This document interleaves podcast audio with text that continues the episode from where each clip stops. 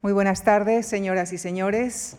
Es para la Fundación Juan Marc un gran gusto recibir esta tarde al filósofo alemán y catedrático en la Universidad de Bonn, Marcus Gabriel, quien conversará con el escritor y profesor ayudante de filosofía en la Universidad Autónoma de Madrid, Ernesto Castro, y con José Luis Villacañas, escritor, catedrático y director del Departamento de Filosofía y Sociedad de la Universidad Complutense de Madrid.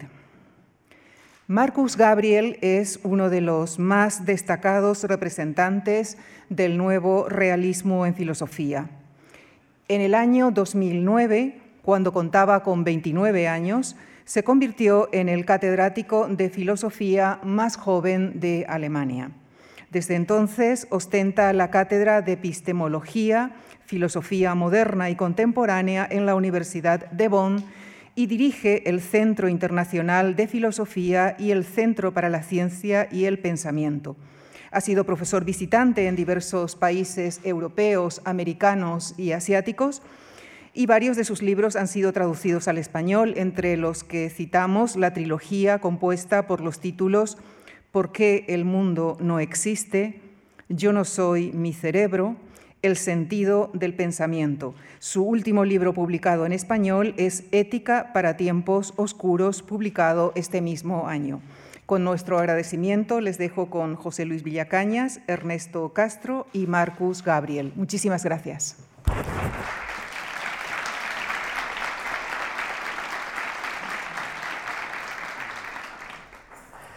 Muchas gracias, Lucía, por la presentación. Muchas gracias a la Fundación Juan March por invitarnos y acogernos. Muchas gracias especialmente a su director, Javier Gomá. Quisiera empezar esta charla hablando de una cuestión de actualidad. Como muchos de ustedes sabrán, la filosofía en la educación secundaria vuelve a estar en peligro por la nueva ley educativa española. Eh, es interesante establecer un paralelismo con la situación eh, fuera de España. Marcus nos ha informado que Recientemente se está abriendo un New Institute, un nuevo instituto de filosofía en Hamburgo, con una financiación prácticamente bimillonaria. Eh, se da una circunstancia curiosa que en este siglo XXI eh, la filosofía esté siempre a salto de mata, en una situación semi-precaria, desde un punto de vista académico, institucional, o sobrefinanciada o infrarrepresentada, al mismo tiempo que eh, estamos en una época de gran producción filosófica. Estos dos señores que tenemos aquí sentados ellos dos solos eh, forman una biblioteca completa. Eh, me he puesto a repasar las publicaciones que han eh, hecho a lo largo de la última década y entre los dos suman la friolera de 37 libros en los últimos 10 años, 18 ensayos Marcus Gabriel y 18 ensayos y una novelita o una novela José Luis Villacañas. La primera pregunta que quisiera haceros es cómo se come esta mm, paradójica relación de la filosofía con el mundo contemporáneo ¿Cuál creéis que debe ser la relación de la filosofía con el mundo académico institucional y con el mundo extraacadémico? ¿Y qué se está haciendo bien y qué se está haciendo mal en la filosofía contemporánea? Entonces, eh, yo creo que estamos viviendo, en cuanto a humanidad, una situación extremadamente filosófica. La humanidad, en su totalidad, en varios niveles, está en crisis. Estamos en plena pandemia, crisis climática, crisis geopolítica, crisis de los Estados Unidos, etcétera, etcétera. ¿no? Es toda una, una, serie de crisis. Es muy difícil decir dónde empezamos. La crisis del ser humano frente a la inteligencia artificial, la crisis del saber, la crisis de la tecnología, etcétera, etcétera, etcétera. La crisis de la esfera pública. Entonces, todo un conjunto de crisis. Y la filosofía, eh, eso es en todo caso eh, mi entender de, aquello que hacemos aquí en este momento y en general es una intervención en lo que en alemán se llama el Zeitgeist, el espíritu del tiempo. Y para mí el espíritu del tiempo lo podemos definir como el conjunto de falacias aceptadas a un momento dado. Entonces, el espíritu del tiempo son las tonterías políticas, etc. Y la función de la filosofía para mí es aclarecer los presupuestos, los prejuicios, los bias, como se dice, de la sociedad. Eso es la función. Entonces, vivimos en una época que necesita la filosofía como en el siglo XVIII, porque ya no sabemos quiénes somos y quiénes queremos ser en el futuro. Entonces es una situación extremadamente dinámica que requiere la filosofía en todos los niveles en que existe, ¿no? como saber académico, como eh, eh, conocimiento, como práctica de reflexionar sobre los asuntos éticos. Es por eso que en mi libro Ética para tiempos oscuros postulo la necesidad de ética para todos. Entonces, lo que eh, acontece aquí, lo que me dijeron ahora ¿no? en esta conversación, es para mí un crimen contra la humanidad. Wow. Estoy, es serio. Sí, eh, eh, en cierto modo no sé si es un crimen contra la humanidad, pero podemos decir que es algo parecido a una traición a la humanidad. Eh, yo creo que la, filosofía es la única institución que se ha configurado a partir de los últimos 2.500 años para decidir qué es lo importante. Tenemos instituciones para todo. Tenemos instituciones para cualquier finalidad concreta. Pero para definir qué es lo importante, no tenemos ninguna otra institución más que la filosofía. Porque, el, problema, porque si queremos, cuando queremos definir qué es lo importante, siempre esto va con, cerezas, como, como grumos de cerezas. ¿Qué es lo importante? ¿Para qué importante? ¿Para qué importante? Eh, estamos en Sócrates. ¿Qué es lo importante en la totalidad de la vida? Y cuando hablamos desde el punto de vista de la totalidad de la vida, inevitablemente tenemos que tener algún tipo de discurso que no sea de ninguna especialidad, sino que afecte a la totalidad. Y en este sentido yo creo que la, filosofía está igual que cuando nace con Sócrates, en la medida en que es la única forma de intervenir en complejos, en situaciones complejas, en situaciones donde se tiene libertad de elegir. Porque si no hay libertad de elegir, lo importante no se pregunta. En una sociedad de eh, estructuras eh, eh, episcopales o, en los, o en las estructuras iraníes, no se pregunta qué es lo importante. Se tiene el dogma. Pero en una sociedad democrática, en una sociedad de libertad, preguntar qué es lo importante es fundamental. En esas estructuras complejas tenemos que hacer ese ejercicio de reflexión porque de otro modo, inexorablemente, tenemos que hacer ejercicios de mímesis. O bien mimetizas, o bien tienes dogmas, o bien reflexionas sobre lo importante. Y eh, en este sentido, yo creo que en una situación social como la que estamos, de riesgo muy serio, y donde nadie está en condiciones de tener una mirada global, la filosofía es la única institución que sirve para eso. Y al reflexionar sobre la totalidad de la vida, acabo Ernesto, podríamos decir que configura o aspira a configurar un arte de vivir. Y creo que la filosofía ha perdido este horizonte de su reflexión. Pero tenemos 2.500 años de experiencia para efectivamente estar en condiciones de saber identificar un arte de vivir que nos permita tener una idea de totalidad de la vida. Retomando la idea del Zeitgeist que ha propuesto Marcus, eh, ¿cómo se llamaría el espíritu del tiempo de nuestra época? Yo creo que aquí, en esta autodefinición del presente, es donde se ve muy bien ese decalaje entre la opinión pública y el estado de la cuestión académica. Pues para la mayor parte de las personas mm, interesadas en la filosofía, parece que el último grito, eh, desde el punto de vista filosófico, fuese la posmodernidad. Los dos os habéis caracterizado por ofrecer alternativas al pensamiento posmoderno, que en el ámbito académico lleva por lo menos 20 años obsoleto o superado. Explicadnos cuáles son los puntos fuertes y débiles del pensamiento posmoderno, tanto en su vertiente académica como en su vertiente zeitgeistlich, podríamos llamarlo así, y eh, cuáles son las alternativas que queréis proponer vosotros a ese estado de la cuestión. Entonces, para mí, ¿no? el lado fuerte de, la postmodernidad es el pluralismo. ¿no? también porque estamos en democracias liberales, en sociedades pluralistas. ¿no? Hay varias maneras de vivir bien. Entonces, eh, en, este, en este sentido, lo importante, ¿eh? aunque sea un, algo de universal, ¿no? se concretiza en cada vida de manera diferente. ¿Ah? Pero ahora el problema de la postmodernidad es la negación del universal. Entonces, para un pensador postmoderno, todo es histórico, contingente, ¿ah? dinámico, frágil y sobre, ininteligible. Entonces, la realidad desde el punto de vista del postmoderno es algo que ni siquiera o que nunca llegamos a conocer tal como es. Entonces, es una especie de lo que se llama en filosofía escepticismo, la negación del poder saber la realidad o conocer la realidad tal que es.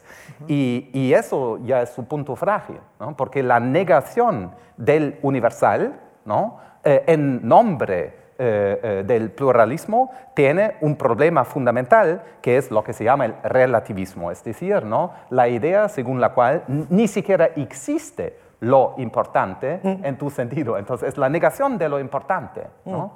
Mm. y nos libera para un momento, pero ya se, ya se nota después de ¿no? algunos años eh, en posmodernidad que eso es una ilusión, la ilusión de que todo es ilusión. Mm.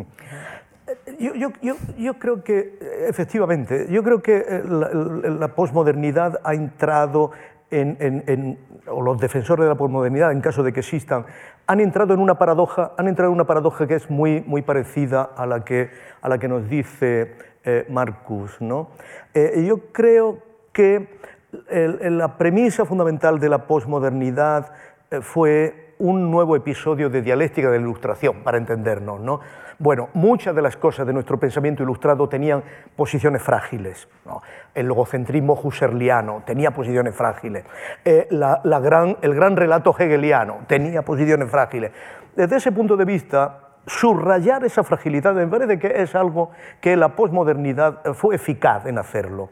Ahora, eh, que esas posiciones fueran frágiles no quiere decir que tuvieran que desmontarse en mi opinión, alrededor de lo que podemos llamar la negación de la historia. Esto es, la comprensión de que cualquier historia es reversible. Y esto, lo, que, lo, que, se está afirmando con esto es que también la historia de la posmodernidad es reversible, o la, la posmodernidad puede regresar reversiblemente a la modernidad. Yo creo que los, los, dos grandes teóricos, dejando aparte Deleuze, ¿no? que es un caso muy especial, los dos grandes teóricos de la posmodernidad, eh, Derrida y Foucault, han acabado, han acabado regresando en cierto modo cada uno a ideas de la filosofía que no estaban en las premisas del principio. Eh, Foucault ha regresado al arte de vivir y a la estética de la existencia, y esto eh, está, eh, está, lleno de presupuestos que no han sido puestos encima de la mesa, y, y, Derrida acaba en un momento, acordaos en el animal que sigo siendo, acaba reconociendo que toda la diferencia ontológica, toda la filosofía heideggeriana puede reorganizarse a través de un minimalismo científico que reconozca la continuidad del ser humano y el animal. Pero esto solamente se puede se puede manifestar desde un minimalismo científico, esto es, se puede manifestar justamente negando que eh, exista un privilegio completo por parte de la humanidad y aceptando premisas que tienen que ver con eh, la ciencia y por lo tanto asumiendo como final de proceso que se tenía que tener alguna idea de verdad, alguna idea de verdad. Eso es. Y creo que el minimalismo científico eh, implica esto, implica reconocer que la filosofía no se puede hacer en el vacío del propio desmontaje, sino que se tiene que hacer contando con evidencias que son ofrecidas por un discurso eh, de verdad, un discurso científico, de algún modo anclado en estructuras de reconocimiento de la realidad. Y el, reconocimiento del principio de realidad yo creo que se abre paso de una manera eh, filosófica o de alguna otra manera, ¿no? pero se abre paso en el pensamiento contemporáneo de un modo que creo que va a ser eh, en las próximas décadas decisivo y fundamental. José Luis ha mencionado la dialéctica de la ilustración, que para el que no eh, la conozca es un libro de Adorno y Horkheimer, donde entre otras cosas se señala cómo la ilustración, que se presenta a sí misma como una crítica a los mitos, se convierte ya misma en un mito, para empezar, el mito de la luz contra la oscuridad. Los dos os habéis caracterizado por proponer una nueva ilustración para este siglo XXI. Es una propuesta que está en boca de varios filósofos, contra el reino de la posverdad, de las noticias falsas, del todo vale, eh, parece necesario ese regreso, como has dicho, a un cierto principio de realidad, una cierta vinculación entre la filosofía y la ciencia y también con una aplicación práctica. ¿Cuáles son las luces y las sombras, eh, no obstante, de esa ilustración eh, actualizada al presente? ¿Y en qué medida se puede conectar la ilustración con otro momento civilizatorio importantísimo para el continente europeo, como es el Renacimiento? Eh, dado que José Luis tiene una magnífica biografía sobre el gran renacentista Luis Vives, eh, financiada por esta casa, pues creo que es interesante establecer ese paralismo, ese parangón, si se quiere, entre esos dos grandes mitos europeos, el mito del Renacimiento y el mito de la Ilustración, como dos alternativas o dos modelos también de vertebración del continente europeo. Entonces, para mí la nueva ilustración eh, tiene tres dimensiones. Humanismo, que es, en todo caso, ¿no? que, que, siempre está anclado en el renacimiento en cuanto concepto, la dignidad humana, etc. Entonces, humanismo, una cierta autoconcepción del ser humano. Y segundo, realismo, también en filosofía moral, en ética, es decir, el reconocimiento de la existencia de hechos morales. Para mí un hecho moral es una respuesta verdadera a la cuestión de lo importante. Entonces, eh, un hecho moral nos dice lo que tenemos que hacer o no hacer solamente en virtud de la propia humanidad que compartíamos con todos, con los chinos, japoneses, etc. Y entonces, eh, tercera dimensión, el universalismo, es decir, los hechos morales son los mismos en todas las épocas y en todos los lugares, no son relativos a los lugares. Entonces, la esclavitud ya era un, mal radical cuando Aristóteles lo negaba. Aristóteles defendía la esclavitud como necesidad para los filósofos para que nosotros podamos trabajar. Eh, alguien tiene que preparar ¿no? la comida, entonces la necesidad de la esclavitud. Eh, bueno, pero eh, lamentablemente ¿no? se equivocó, hay otras maneras ¿no? más justas de organizar la sociedad que la esclavitud. Bueno, y Aristóteles ya se equivocaba hacía dos mil años. Entonces no es un hecho reciente. Lo que cambia, entonces, claro, eh, son las condiciones de saber. Entonces, los hechos morales están siempre entrelazados con otros hechos, hechos económicos, hechos ¿no? Eh, epistémicos, etc. Claro que, eh, digamos, ¿no? una cultura ¿no? del pasado no sabía mucha cosa. Pero relativo a lo que sabemos hoy en día, porque es el máximo, estamos en plena sociedad del saber, ¿no? cambian en este sentido los hechos morales, porque los hechos morales se dirigen a los seres humanos y sus capacidades. Es por eso que la nueva ilustración requiere una cooperación eh, eh, con otras dimensiones eh, de la sociedad, la ciencia, la política y también la economía. Esto, esto que dices es, es, es, enormemente importante y me recuerda, me recuerda una distinción que tiene Kant en, en un texto final eh, del conflicto de las facultades, donde él, eh, esos pequeños textos kantianos ¿no? llenos de Weltweisheit, ¿no? de sabiduría mundana, donde dice que en el fondo se puede pensar la historia de tres maneras, ¿no? La verita, ¿no? que es el mito de Sísifo, construye, desconstruye y es un ir y venir eh, absurdo. La cíclica, ¿no? que todo vuelve, pero hay una última que es la que él defiende, obviamente, que es la historia profética, dice, que es la historia profética la que anuncia el republicanismo, las virtudes del republicanismo, libertad, igualdad, eh, autonomía, Selbstständigkeit, pero autonomía, eh, como el, el horizonte de la historia al que tenemos que tender, porque garantiza la mínima dominación del ser humano sobre el ser humano. ¿no? Pero Kant introduce entonces una, una, distinción muy interesante, que es entre esta historia profética, que en el fondo es un mesianismo ilustrado, ¿no? de que el, el, final del, el final de la humanidad es la reducción del sometimiento, de la dominación, con el ánimo profético. Dice, una cosa es la historia profética y otra cosa es el ánimo profético, este, la capacidad de hacer profecías en cada momento. Dice, esto, esto, este ánimo profético tenemos que desprendernos de él, porque frente a ese ánimo profético que te hace ser profético en todas las cosas, necesitamos justamente el reconocimiento de la realidad como estructura de responsabilidad. Como estructura de responsabilidad. Porque de otra manera no hay forma de llegar a esa historia profética de un modo que efectivamente no sea produciendo el tipo de ser humano compatible con el final.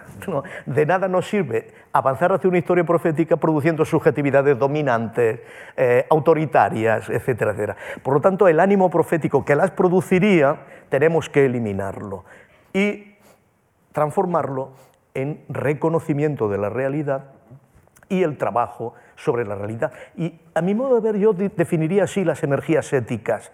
Las energías éticas son la capacidad de reconocer la diferencia entre los ideales y la realidad, porque los ideales son extramundanos y la realidad es concreta y mundana, pero medirlas en la, en la medida en que podamos utilizar el mundo para realizarlas, no contra el mundo, sino con el mundo. En este sentido, creo que esas energías éticas, como muy bien dice, no son separables del principio de conocimiento. Mm, justo acabas de mencionar a Immanuel Kant, que es eh, el autor sobre el que escribiste tu tesis doctoral hace ya eh, tempore, ¿no? Eh, este es otro elemento que tenéis en común, el haber hecho vuestras tesis doctorales sobre idealistas alemanes, en tu caso Immanuel Kant, en el tuyo Friedrich Schelling. Mm, ¿Cuál es la vigencia del pensamiento de estos autores? ¿Qué influencia ha tenido en vuestros trabajos posteriores? ¿Qué elementos veis más actualizables o más rechazables de su pensamiento? En fin, cómo traer también al presente autores con un estilo tan complicado y tan difícil. Los dos os caracterizáis, yo creo, por tener un estilo, a diferencia del postmoderno, muy asequible. Eh, vuestros libros, mm, hay que decirlo, se venden muy bien y se leen francamente bien, precisamente por esa vocación eh, popular o divulgativa que se perdió en algún momento en la redacción de la crítica a la razón pura. El propio Immanuel Kant lo reconoce en las cartas a sus amigos, que él quiso hacer es profeso un libro duro, un libro serio, un libro sistemático, que no fuera tan accesible. Em, ¿Hasta qué punto también ese es uno de los defectos de la filosofía reciente que la ha llevado a su mm, arrinconamiento o automarginación? En fin, em, ¿qué, queda salvable del idealismo alemán en el presente? Entonces, Schelling para mí ¿no? es el, gran filósofo de la naturaleza. La idea fundamental de Schelling es que somos ¿no? partes de la naturaleza, del universo. Y su idea genial es que, y muy actual, eh, he discutido eso con uno de los grandes neurocientíficos y filósofos del mundo, hacía dos días en Cáceres, Georg Nothoff de la Universidad de Ottawa, gran especialista de ondas en el cerebro. Y él me dice que Schelling tenía razón. Y la idea fundamental de Schelling es que el universo se organiza eh, eh, con la meta de se conocer a través de entes que eh, están capaces de conocer a la naturaleza. Entonces, la naturaleza no es el otro del espíritu, pero sí su condición de manifestación. La, la naturaleza ama conocerse. Mm. Eso es la idea fundamental de Schelling. Y entonces no estamos fuera de lo real, pero sí parte de lo que es, parte del desarrollo del universo. Y Schelling era el primero ¿no? que eh, defendía esta idea. Es decir, entonces en un cierto sentido también anticipa la física no clásica, ¿no? Lo, que, lo que será la física cuántica, eh, porque Schelling sabe que nosotros no somos espectadores del universo, pero sí eh, ¿no? entes dentro de lo que es. Eso es eh, su idea fundamental. En este sentido, Schelling es el primero anti-idealista dentro del idealismo alemán. La, tesis, de Habermas eh, está justamente dirigida en este sentido, ¿no? El materialismo, el materialismo de, Schelling, ¿no? Bueno, en, cierto modo, en cierto modo, y, yo creo que, sí, que, que la crítica, la crítica del juicio kantiano, ¿no? el hecho de la teoría evolutiva, tanto de Kant como de Goethe, es, creo, que el contexto en el que la filosofía de la naturaleza eh, produce ¿no? las intuiciones fundamentales que no nos han abandonado. Realmente está así. Yo desde, mi, desde la parte de Kant, debo decir que, que, Kant para mí es la manera de mirar el mundo, ¿no? ha, ha diseñado mi, mi cabeza. Y por supuesto ha determinado, trabajé a Schelling cuando era joven y demás, pero ha determinado la búsqueda de afinidades selectivas. ¿no? Eh, yo reconozco que mis afinidades selectivas son aquellas que mejor cuadran ¿no? con Kant. ¿no? Y en este caso creo que pasa fundamentalmente por Masbeba, ¿eh? el neocantismo como tal, Kashira y, y, Blumenberg, ¿no? Hans Blumenberg. Creo que podemos decir que todas son las formas del, del neocantismo. Y creo que todo lo que deja, todo lo que deja esta, esta, esta tradición es una manera de repensar o de hacer factible una ilustración consciente de sus propias dificultades. Yo creo que este punto es importante. Para mí la nueva ilustración sería esto, ¿no?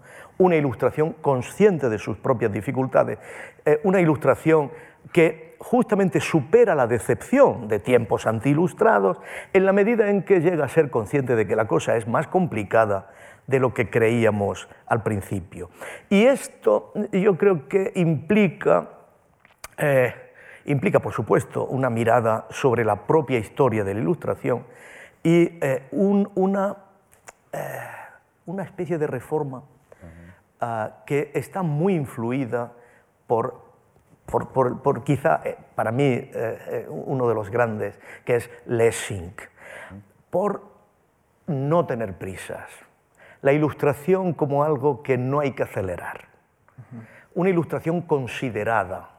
Esto es, que busca hacer una crítica responsable, que no hace una crítica que produce crisis, ¿no? sino que hace una crítica responsable en la medida en que considera la recepción, la posibilidad de ser recibida y de ser operativa socialmente. Y en este caso yo creo que la posmodernidad ha tenido este problema. Ha generado una hipercrítica que ha aumentado las posibilidades de una crisis eh, desmantelando precipitadamente formas de comprensión de valores que quizá, que quizá todavía estaban en condiciones de fecundar un orden social eh, más estable. Y desde, ese punto de vista hemos visto cómo la, deconstrucción precipitada, acelerada, ha estado eh, muchas veces eh, ayudando a una deconstrucción de mundos históricos producidos de manera violenta por el mercado, por el neoliberalismo, etcétera, etcétera. Entonces, quizá una temporización de la exigencia ilustrada podía ser al final más eficaz para universalizar mejor los, las aspiraciones ilustradas. Sí, eso es muy importante. Eh, eh, estoy ahora ¿no? discutiendo con un filósofo japonés y un filósofo chino, eh, Takahiro Nakajima en Tokio y Xu Dongzhang eh, eh, en Beijing sobre este asunto de nuevo, una nueva ilustración que también empezó en una gran conferencia en Tokio hacía 10 años. Muy interesante, ¿no? Este tema de la nueva ilustración y, ellos también hablaron ¿no? de New Enlightenment. ¿no? Entonces, no, eso ya no es una, digamos, invención europea y eh, la sociedad más grande de teoría crítica, la tradición de Adorno y Horkheimer, no está ni en Europa ni en los Estados Unidos, pero en China. ¿ah? Eh, eh, con más que 100.000 de, ¿no? de personas que trabajan esos asuntos. Y lo que hacen ellos es reemplazar el concepto del universalismo por el de universalizar. Entonces, el universalismo dinámico, dinámico procesual, ¿no?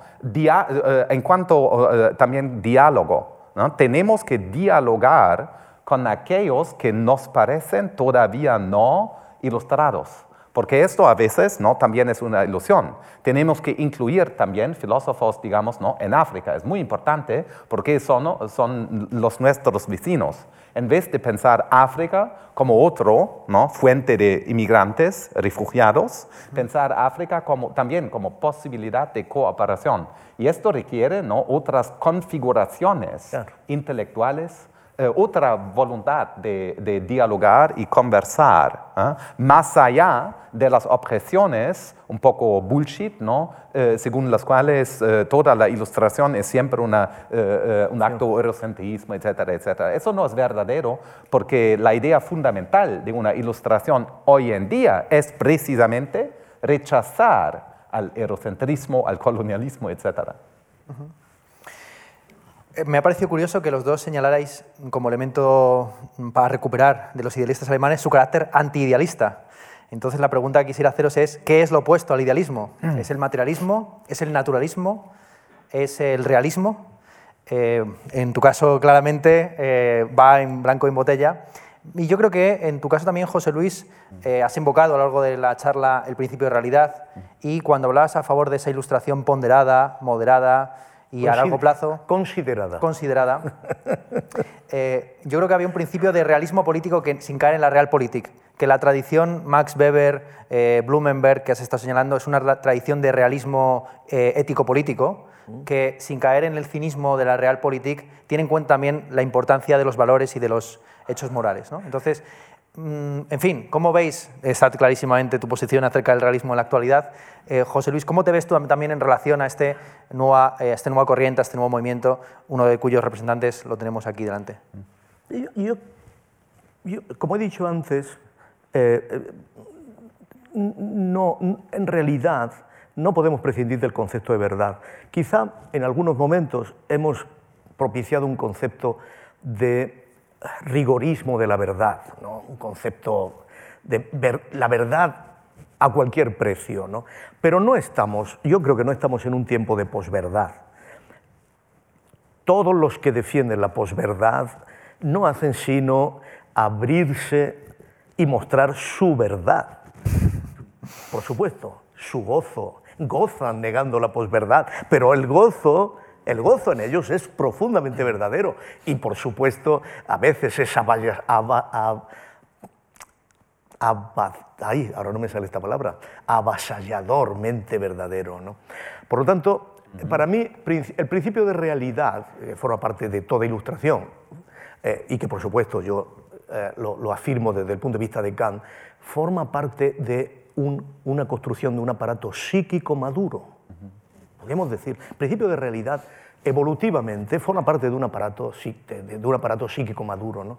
Y por lo tanto, eh, no podemos estar en condiciones de neutralizarlo sin caer en el delirio, la psicosis o la neurosis grave. Ahora, eh, el problema del, problema del realismo eh, al que yo dediqué mi tesis doctoral, es que el realismo no puede, a mi modo de ver, abrirse camino más que desde un conjunto de elementos de metáforas realistas que proceden de la ciencia. Ah, no, creo que estemos en condiciones de tener un realismo eh, global o un realismo general sin embargo, no estamos en condiciones de representarnos ni nuestra verdad ni la del mundo más que con un conjunto de metáforas que proceden del ámbito científico, que son metáforas realistas, no son metáforas inventadas. Por ejemplo, la metáfora realista de la irreversibilidad. Por mucho que la posmodernidad o por mucho que Heidegger diga que en el fondo la relación entre el ser y el ente es reversible, nosotros sabemos que existe la irreversibilidad. Y sabemos que existe la entropía y sabemos que nuestro aparato psíquico produce entropía. No, no, podemos imaginar el mundo sin este tipo de metáforas realistas. Y creo que esto es muy productivo porque en el fondo te exige estar al día de lo que está diciendo la ciencia.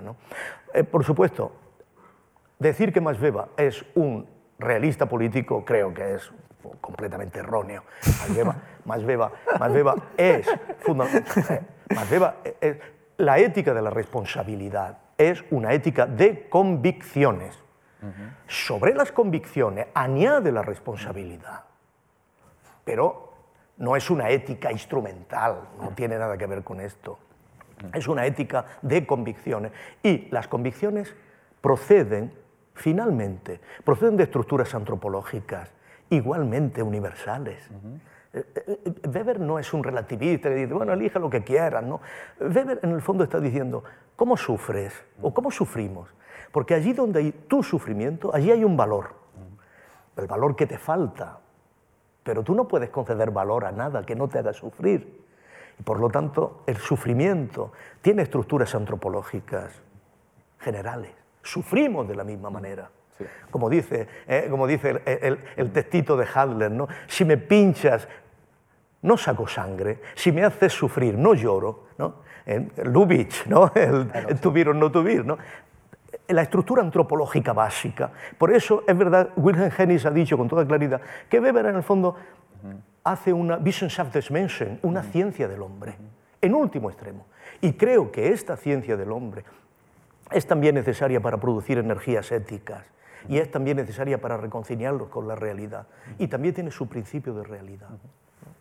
Sí, completamente de acuerdo. ¿no? La, la, cuestión más importante, como ya dice Kant, ¿no? de, de, la filosofía es qué es el hombre, bases de Mensch. Es más, eh, entonces, las cuatro preguntas kantianas, ¿no? ¿qué podemos conocer, qué, qué tenemos que hacer, eh, qué tenemos derecho de ¿no? esperar? Y la, la, la, cuarta es la más importante, dice Kant, ¿qué es el hombre? Y yo creo que tenemos ahora, lo que necesitamos son instituciones, ¿no? fundaciones, universidades, gobiernos, ¿no? uh, cuyo meta es de responder a la cuestión hoy, ¿qué sabemos del hombre?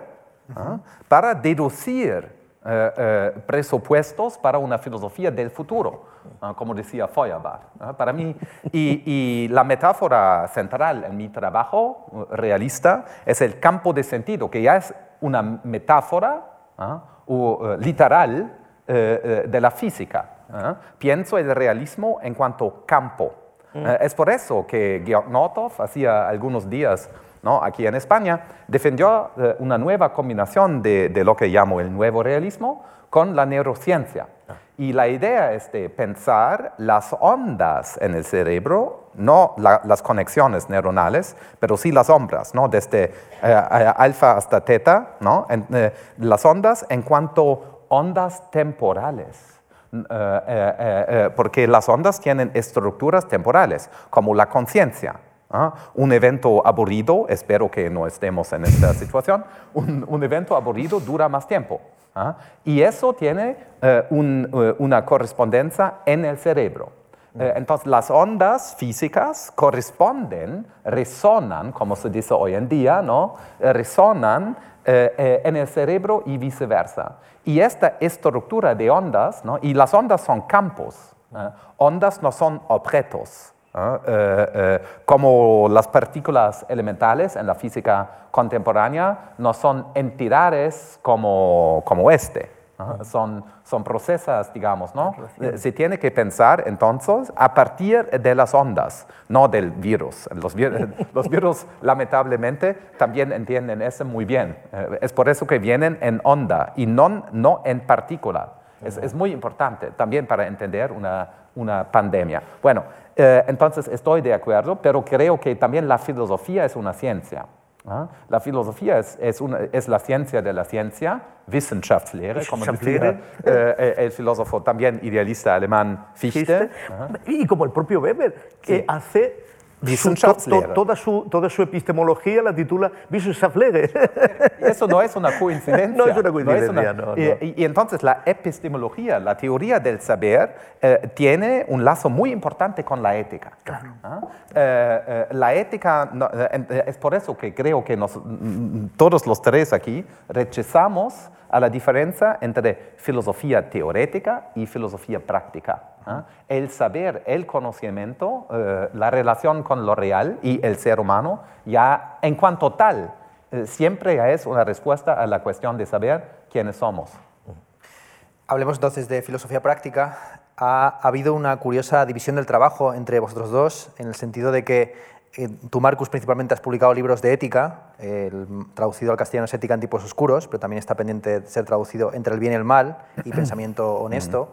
Y tú, José Luis, tienes una publicación increíble, ingente de textos sobre filosofía política. Entonces quisiera que en algún momento pues, os, pusierais uno en el, los pies de los, del otro y eh, tú, Marcus, nos hablas un poco de cómo se aplica tu realismo filosófico al campo político y en el caso tuyo, José Luis, ¿qué implicaciones éticas tiene la defensa que tú has hecho, sobre todo del republicanismo uh -huh. en los últimos años, contra el populismo? Porque creo que ese es el punto en el que vuestras dos eh, teorías prácticas coinciden.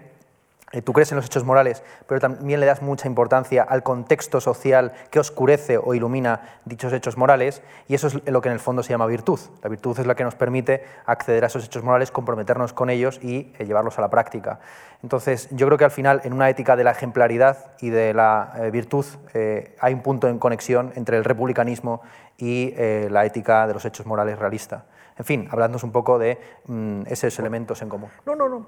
Bueno, entonces practico realmente lo que digo ahora, ¿no? la, eh, nueva ilustración. Estoy cooperando con varias empresas eh, de inteligencia artificial como Deloitte, por ejemplo, eh, y otras empresas mundiales en Corea del Sur, en Alemania, en los Estados Unidos, Salesforce, etcétera, con las empresas ¿no? que tienen poder. Estoy cooperando con ellos. ¿no? Eh, eh, eh, por ejemplo, tenemos financiado por el Ministerio de Economía en mi estado de Nordrhein-Westfalen un proyecto que se llama Certified Artificial Intelligence. Entonces, realmente un proyecto de, de producir certificados y proyectos concretos éticos de inteligencia artificial.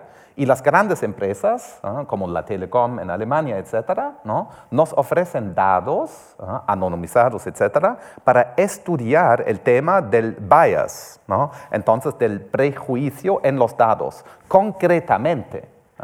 Y, y, en Hamburgo, este instituto nuevo, que se llama The New Institute, el instituto nuevo, nuevo también coopera, coopera por ejemplo, ahora está el whistleblower ¿no? de Facebook, está en Berlín eh, eh, eh, discutiendo con el gobierno alemán y la, la próxima semana estará con nosotros, mm. discutiendo realmente lo que se pasa en Facebook, etc. Entonces, me meto en este momento ¿no? en los contextos empresariales, políticos, etcétera, ¿no? para ver lo que, cómo se puede ¿no? conversar con los que ya tienen el poder. Entonces, lo que también eh, rechazo es la posición de la oposición. No quiero ver la filosofía en la oposición. Eh, eh, entonces, en la nueva ilustración, a mi ver, ¿no? los, temas, evidentemente, del cambio climático, etc., los filósofos tienen que estar en la discusión, no comentando lo que se pasa. Y, eso es, lo que he empezado realmente a practicar en los últimos dos años. Sí, eh, eh, eh, sí bueno, yo comprendo que esto es más fácil de hacer en Alemania que en España. me, me dicen. bueno, no, en realidad debería ser tanto más probable cuando se, tienen, se tiene algo importante entre manos. ¿no?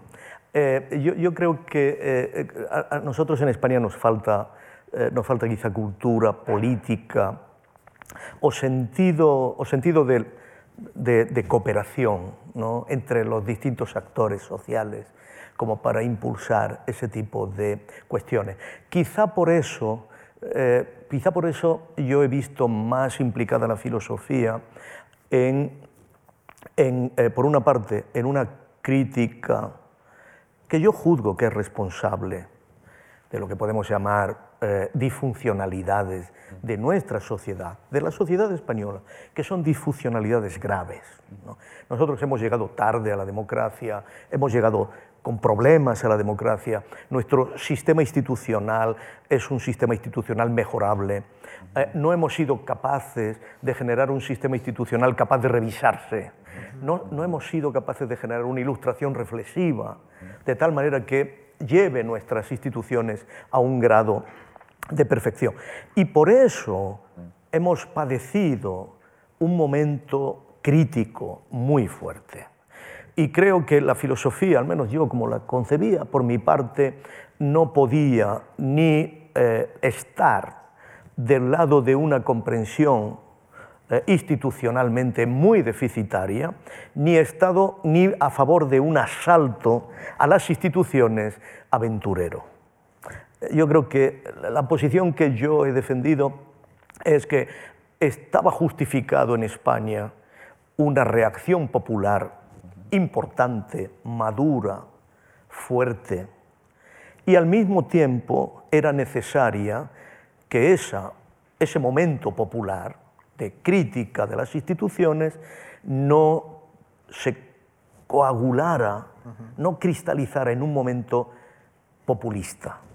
De tal manera que esa energía política que estaba basada en sentimientos normativos fuertes, quizá implícitos, quizá no autoconscientes, pero que tenía momentos normativos fuertes, que estuviera en posición de canalizarse hacia un momento institucional, no hacia un momento populista.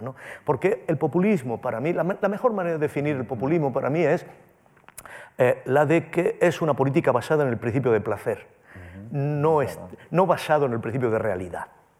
En el populismo, al final, uno, en el narcisismo del héroe, del líder, acaba teniendo un narcisismo secundario o un gozo secundario. Y, esto, evidentemente, no tiene ninguna capacidad de interiorizar el principio de realidad. Pero el principio de realidad es el principio de responsabilidad. Y no existe principio de realidad sin institución. Una institución es, es un vigía que permite identificar un, fragmento de realidad. Por eso nuestro mundo tiene que ser muy complejo, tiene que tener diversas instituciones, porque la realidad no se deja apresar en un ser. No, la realidad se aprecia eh, de, muy diversas maneras. Y tiene que haber instituciones para apresarlas. ¿no? Y por eso yo eh, he querido, canal, he defendido que no deberíamos ir hacia un, hacia un proceso en sí mismo populista, sin principio de realidad, sin principio de responsabilidad, sino hacia una reconstrucción institucional. Pero para eso hay que creer en las instituciones. Muy bien dicho. Eh, y eh, eh, quiero añadir una reflexión a esta observación muy clara, con la cual estoy completamente de acuerdo. Eh, eh, es que las instituciones son realmente fundamentales desde el punto de vista de la ontología social, es decir, de la disciplina filosófica que estudia los hechos sociales. Eh, entonces, ¿cuáles son las condiciones para que algo sea social? ¿Ah? yo creo que la sociedad o lo social es una, una combinación de disensos respecto a un objeto. Entonces hay objetos y cuestiones difíciles, como, cómo manejar una pandemia, ¿ah? y a los hechos, ¿ah? los virus, etc. Eh, bueno, y la función de las instituciones es discutir el tema desde varios puntos de vista sin que la eh, sociedad se eh, desconstruya. ¿ah? Y eso es la función de una institución. Es una cultura de disenso. Ah, eh, eh. y, por eso es tan importante en esta formación institucional mm. la universidad. Sí. Porque en la universidad es donde se puede asumir el disenso sin riesgos. Exacto. Sin riesgos. E, es el sitio donde podemos decir, bueno, vamos a hablar, aunque no vamos a intentar aplicar inmediatamente lo que hablemos. Vamos a hablar a ver a dónde nos lleva la conversación, a ver dónde nos puede llevar el disenso. Y podemos asumir riesgos que responsablemente no asumiríamos en otras instituciones, pero que pueden iluminarlos en relación con la verdad. Y por, eso, para mí, el, problema fundamental del, presente español ha sido la ausencia de la universidad, la incapacidad de la universidad de colaborar con las diferentes instituciones sociales para justamente ofrecer elementos de conversación y de diagnóstico y de identificación del objeto. Exacto, sí, sí. Y para todos los ciudadanos. Claro, entonces, evidente. Eh, sí. Hablemos entonces de la labor eh, que desempeña esta institución en la que nos encontramos, que es la difusión de las bellas artes, entre otras cosas, también de la filosofía mm. como una de las bellas artes. Eh, hemos hablado de la teoría, hemos hablado de la praxis, toca hablar para terminar de la poiesis. Los dos habéis eh, pronunciado o practicado cuestiones relacionadas con la estética. Tú, Marcus, tienes un librito publicado en una editorial chilena en la que yo también he colaborado, Roneo, titulado El poder del arte. Y eh, tú, José Luis, aparte de tus tres novelas y tu poemario, eh, pues tienes... Esto te lo, voy a te lo tenía que sacar. tienes también, en fin, colaboraciones, textos sobre temas de estética, de teoría de las artes, de teoría de la cultura en sentido amplio.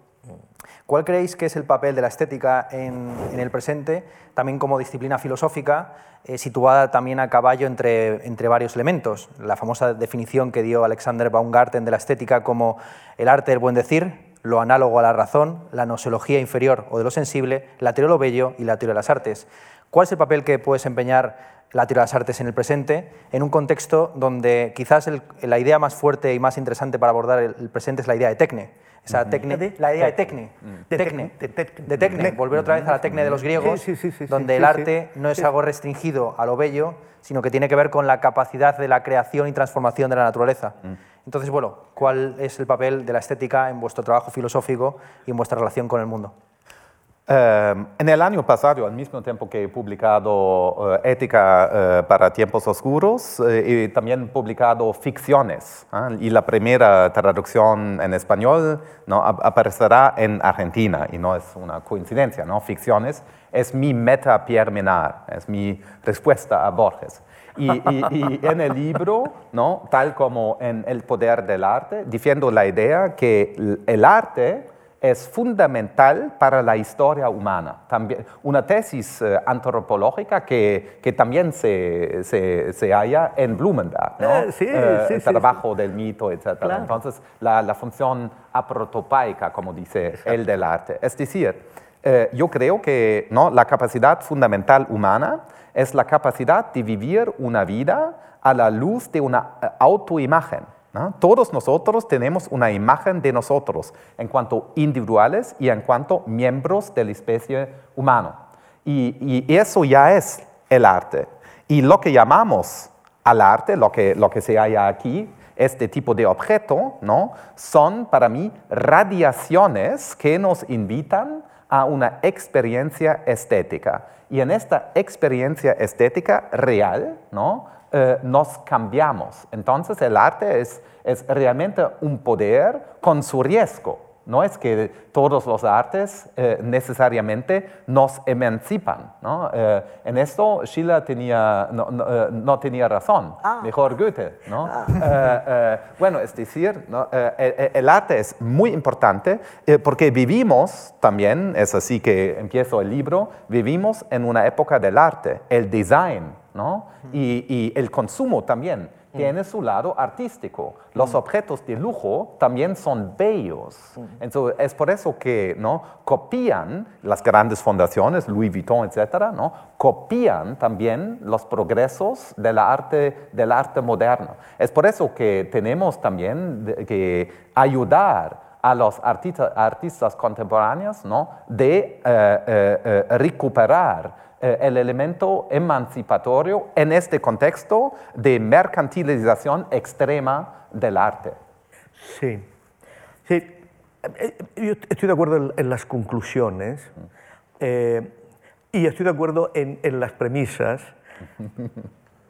pero no... no, y, estoy de acuerdo en muchas de las mediaciones, pero ahora, diré algo. Por, supuesto estamos de acuerdo en, en la cuestión del arte, eh, estamos de acuerdo en la inquietud ¿no? de tener una imagen, en la pulsión narcisista del ser humano, que es inevitable.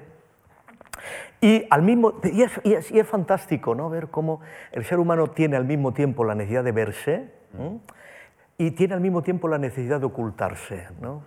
Y cómo el arte sirve para las dos cosas. ¿no? Puede servir de una manera expresiva, ¿eh? en el sentido schilleriano, ¿no? de tu, tu energía, tu vitalidad, ¿no? tu capacidad de expresión, en libertad, ¿no? y al mismo tiempo para camuflarte, ocultarte, eh, no ser visto como, más que como quieres ser visto, etc.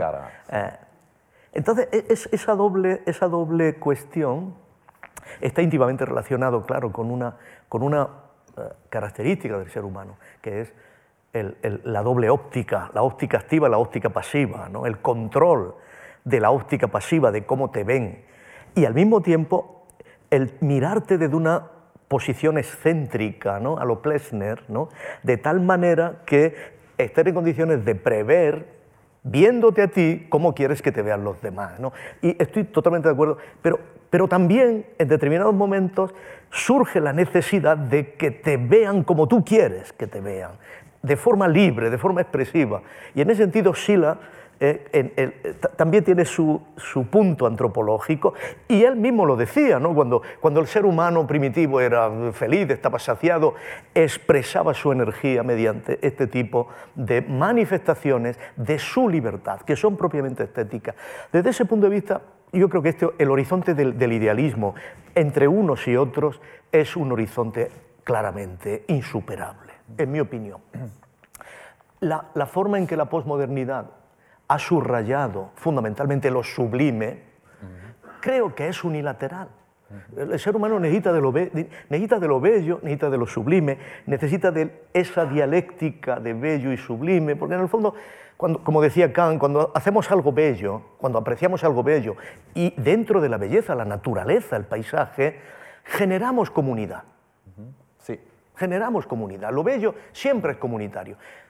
Pero hay un punto, un punto que nos corresponde a nosotros como seres mortales, como pulsión de muerte, que es de naturaleza sublime también, que nos singulariza, que no es la producción de comunidad.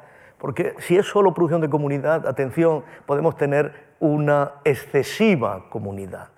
Necesitamos esa dimensión de singularidad, que me parece que es la dimensión sublime en Kant, ¿no? que también funciona en el arte, creo que debe funcionar en el arte. Y es muy interesante ¿no? la, la historia de, de esta tesis, del sentido común. Sí, ¿ah? exacto. La primera vez en que alguien ¿no? ha exprimido esta idea de un sentido común está en Aristóteles. Y la expresión griega es aesthesis koine. Entonces, uno de, los, ¿no? de los primeros usos de la estética es precisamente la idea del sentido común. Ya en Aristóteles, porque los objetos bellos ¿no? sirven eh, para la función de unirnos. ¿no? Eh, en los casos de los griegos son las representaciones ¿no? de las divinidades. Y en el caso moderno es otra cosa, es la expresión de la sensibilidad, etc. ¿no? Eh, los colores, los, la música, etc. Es otra ritmo, manera, sí, el ritmo, sí. Claro. Es otra manera, pero eso es precisamente la tradición, el arte como ¿no? especie de, de, eh, re- eh, religión secular. secular. Sí, sí, desde, desde ese punto de vista, eh, la filosofía sin la dimensión estética no puede funcionar. No puede. No, porque tú te puedes, la, la- la ilustración puede significar eh, una capacidad de conocerse a sí mismo, de pensarse a sí mismo, de verse a sí mismo, pero necesitamos sentirnos a nosotros mismos también. Y ese sentirnos a nosotros mismos es de naturaleza estética insuperable. Sentirnos con otros, por supuesto, configurando sentido común, pero también sentirnos eh, en esa dimensión de soledad ¿no? que tiene la, la parte sublime. Por supuesto, es la dimensión trágica, la dimensión cómica, que debe estar eh, organizada. Y posiblemente por eso nuestros, nuestros clásicos siempre hablaron ¿no? de la necesidad de la tragicomedia. Exacto, sí. Y es, eh, es eso la filosofía. Es la, la filosofía, filosofía. tiene un lado trágico, Trágico y un lado cómico. cómico. Ah, eh, Cierto, porque en el fondo decían de Platón eh, que eh, está todo, todo el tiempo reflexionando sobre una tragedia, obviamente, y sobre formas trágicas, que son los diálogos, y sobre una tragedia que es la muerte de Sócrates. Pero, según dice Nietzsche, yo no lo he investigado más, cuando muere se encierra y no se oyen más que risas y risas en su estancia, y, y no para de reír, hasta que se hace el silencio, entran sus amigos y ven que en el lecho de muerte están las comedias de Aristófanes.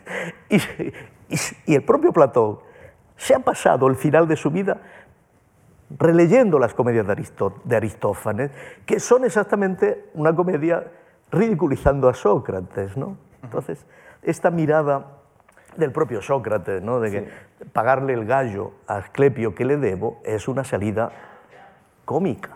A veces digo a mis estudiantes que tenemos que imaginar, es una hipótesis po- eh, eh, muy espectacular, pero a lo mejor una buena imaginación. Imaginemos que en realidad Aristófanes, Aristóteles y Platón son el mismo escritor, Sócrates. Esto estaría bien, esto estaría bien. Bueno, pues con, con esta broma cerramos ya. Eh, no hay tiempo para más. Eh, de nuevo, agradecer a la Fundación que acogiera a esta disciplina eh, tragicómica que es la filosofía.